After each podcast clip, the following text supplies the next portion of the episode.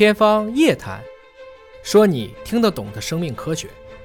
大家好，我是向飞。今天啊，请到两位消化肿瘤领域的专家，为大家讲解一下肿瘤防治的科普知识。首先为您介绍一下中国抗癌协会肿瘤药物临床研究专业委员会的主任委员，北京大学肿瘤医院消化肿瘤内科的主任沈林教授。沈林教授，你好。主持人好，大家好。下面为您介绍的是中国抗癌协会大肠癌专业委员会前任主任委员。浙江大学医学院附属第二医院张苏展教授，张苏展教授你好，主持人你好。今天两位专家呢，呃，一北一南，跟我们共同要聊的都是跟消化道相关的问题。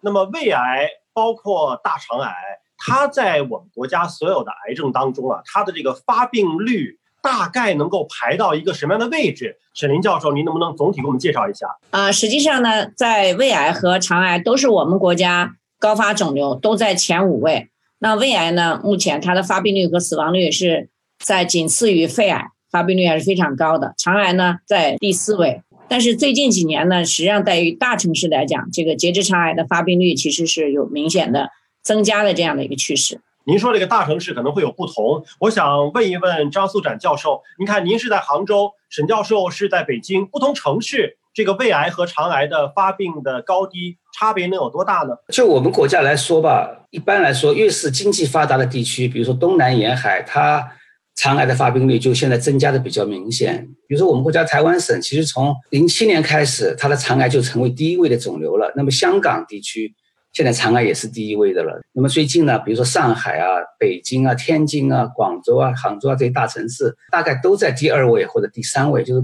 跟我们全国的比例来讲，排在第三位、第四位，它就会在大城市里面就会往前提那么一位到两位。所以可以理解是吃的好了，生活好了，反倒这种肿瘤会发病偏高吗？对我们做肿瘤的常常会说，有些肿瘤可能是一些我们称它为富贵癌，常常它在一些发达国家发病率比较高，比如说乳腺癌、前列腺癌、肠癌这一类的肿瘤。那么也有些肿瘤呢，在欠发达地区。发展中国家发病率会比较高。那么在这些呃发展中国家，它如果随着它的经济发展比较明显的话呢，它那些所谓的富贵癌，像前列腺癌、肠癌这一类癌，它的发病率就会比较明显的，大概每年百分之三到五这样的几率会上升。那这种情况其实我们在东南亚、中国的东南沿海的大城市都已经看到这个现象了。之前呢做了一个网友的小调查，大概呢是有一千四百六十二份的问卷调查，我们收到了，但是网友的投票。可能跟专家的认知会不一样，所以我们今天呢就请两位专家分别的帮我们来分析分析网友投票到底对还是不对。看看第一个问题是关于幽门螺旋杆菌的，这个时候很多单位的年度体检啊都会让你那个吹气啊，吹有没有这个幽门螺旋杆菌。那么幽门螺旋杆菌会导致胃癌吗？我们先看看网友投票，百分之五十说不一定，那么占了百分之十八点三三的认为是不会，而占了百分之三十一点三三认为是会。那么想请沈林教授给我们解读一下幽门螺旋杆菌，如果查出来有，它会导致胃癌吗？啊，我觉得这个调查还挺有意思的。实际上，我觉得这个三种回答都不能说绝对的错和绝对的对。但是呢，显然通过我们国家和国际上的一些研究，就发现幽门螺旋杆菌的感染是跟胃癌的发病率增加是明确相关的。所以说，你可以看到 WHO 是把幽门螺杆菌的感染作为一类的。胃癌的致癌这个致癌物，所以这个是很明确的。但是呢，它不等于说我幽门螺杆菌感染我就一定会得胃癌，我也不能说我就一定不得。所以说呢，这个答案其实它只是说一个概率性的事件，但显然它这个概率事件跟正常人，也就是说你感染跟非感染者，它这个发生胃癌的概率要高，所以这个是非常明确的。啊，因为这个幽门螺杆菌感染在高发地区，它这个人群的感染可以达到百分之五十，所以它很多有家族的集聚性，但并不等于这些人一定会得胃癌，所以这个概念一定要跟大家重申。所以查出来幽门螺旋杆菌是阳性，也不用害怕，不用担心，但是可能要关注你胃的最新的健康动态，对吗？是的，是的，还要了解一些其他情况。根据其他情况一起来综合判断，让医生告诉你你需不需要清除幽门螺杆菌感染。好的，我们看看下一个小调查是关于幽门螺旋杆菌会传染吗？它既然是一种菌啊，那有没有可能传染呢？百分之六十六点八九的人投票说会传染，那么剩下的百分之三十三点一的朋友说不会传染。这点呢，想问问张苏展教授，幽门螺旋杆菌会不会传染啊？这个问题是比较肯定的，幽门螺旋杆菌一定是会传染的。而且现在我们用的各种治疗吧，它其实转阴率还是挺高的，但是呢，转阴以后的复阳率也是挺高的。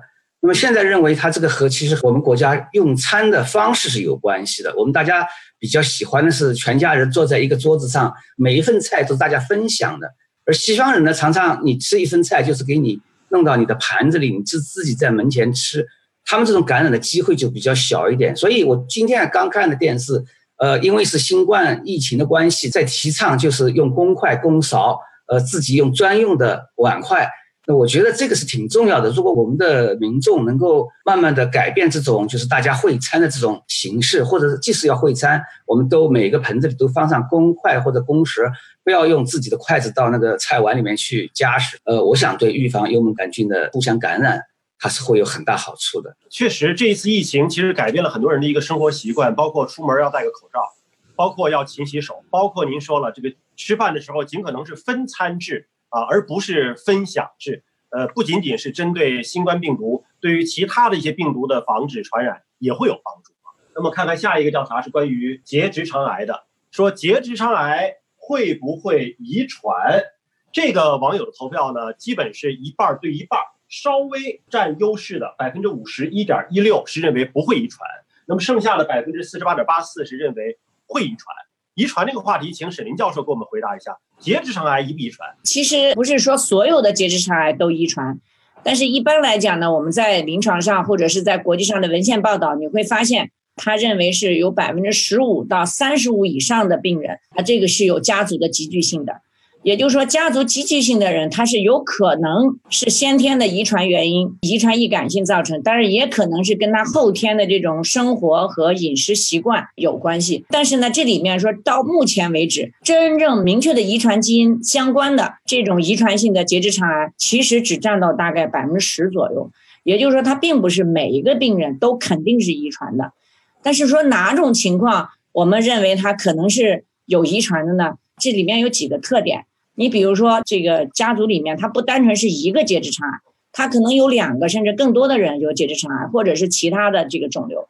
另外呢，相对来讲呢，病人的呃年龄也比较轻。还有一个呢，他有的时候这一个人不是得一个肿瘤，他可能还得了其他的一些肿瘤。那么还有一种情况就是，他这种遗传相关的一些结直肠癌，绝大部分是一些粘液腺癌或者是硬结细胞癌。就这样的话呢，有这几种特征的话。特别是有家族集聚性，所以我觉得像这样的病人需要做啊遗传背景的分析，然后看一看他是不是跟遗传相关的结直肠癌。我觉得这一点是特别重要的。那说结直肠癌有百分之十左右会是遗传，胃癌当中会有多大的比例是遗传的呢？沈林教授，胃癌呢，实际上呃从目前来看，它的家族集聚性要比肠癌要少一些，但是也还是能看到，我们大概能看到百分之十以上的是有家族集聚性，但是因为全球对于这个遗传性相关的胃癌的研究，不像结直肠癌搞得这么明确，所以说它真正能够明确有遗传基因相关的这个胃癌来讲，目前只占到百分之三。但是我们从目前的整个情况来看，肯定是不止这个数目。可能随着我们的研究进展，那我们可能会发现更多的一些遗传基因是跟这个胃癌相关的，所以这还需要再进一步的探索。但确实是这一部分还是能够看到。其实这些呢，它的这个特点也是跟刚刚肠癌是非常相似的。